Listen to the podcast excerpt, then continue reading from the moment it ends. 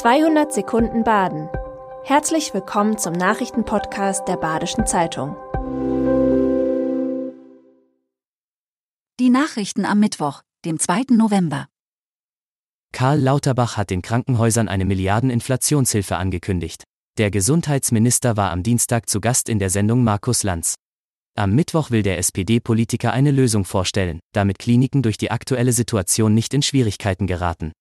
Die dramatisch gestiegenen Energiepreise belasten auch die Krankenhäuser. Lauterbach kündigte weiter an, er wolle bis zu 8 Milliarden Euro zur Verfügung stellen. Auch will er die Krankenhäuser von der geplanten Gaspreisbremse und der Strompreisbremse schützen. Details, wie die Finanzhilfe konkret aussehen soll, nannte er nicht. Ab Mittwoch streiken wieder die SWEG-Lokführer in Baden-Württemberg. Auch in Südbaden kann es zu Ausfällen und Verspätungen kommen. Hier betreibt die SWEG unter anderem die Ortenau S-Bahn, die Elstalbahn, die Kaiserstuhlbahn sowie die Münstertalbahn. Für letztere soll ein Busnotverkehr eingerichtet werden. Es ist bereits der fünfte Streik seit September. Start ist am Mittwoch um 3 Uhr morgens. Wie lange der Streik dauert, ist offen. Nach dem Hackerangriff vor einigen Tagen läuft der Betrieb im Reha-Klinikum in Bad Säckingen wieder.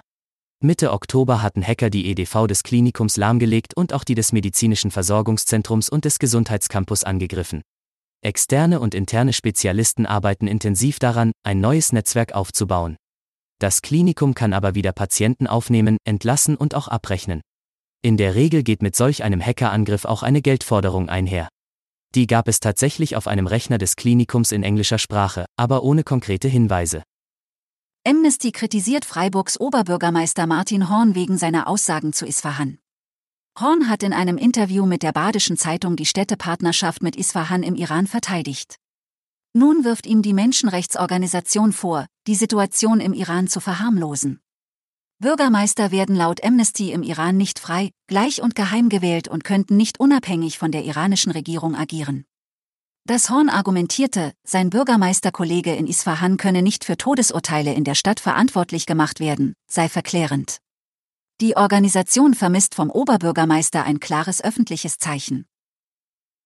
Rizu Doan vom SC Freiburg ist für das japanische WM-Team nominiert worden. Der 24-jährige Offensivspieler des Sportclubs wurde von Japans Nationaltrainer in den Kader für die WM in Katar berufen. Eine Überraschung angesichts seiner überragenden Leistungen in dieser Saison ist das nicht. Die WM findet vom 20. November bis zum 18. Dezember in Katar statt. Japan ist am 23. November der erste Gegner von Deutschland in der Gruppe E, in der auch Spanien und Costa Rica spielen. Das war 200 Sekunden Baden. Immer montags bis freitags ab 6.30 Uhr. Aktuelle Nachrichten rund um die Uhr gibt's auf der Website der Badischen Zeitung badische-zeitung.de.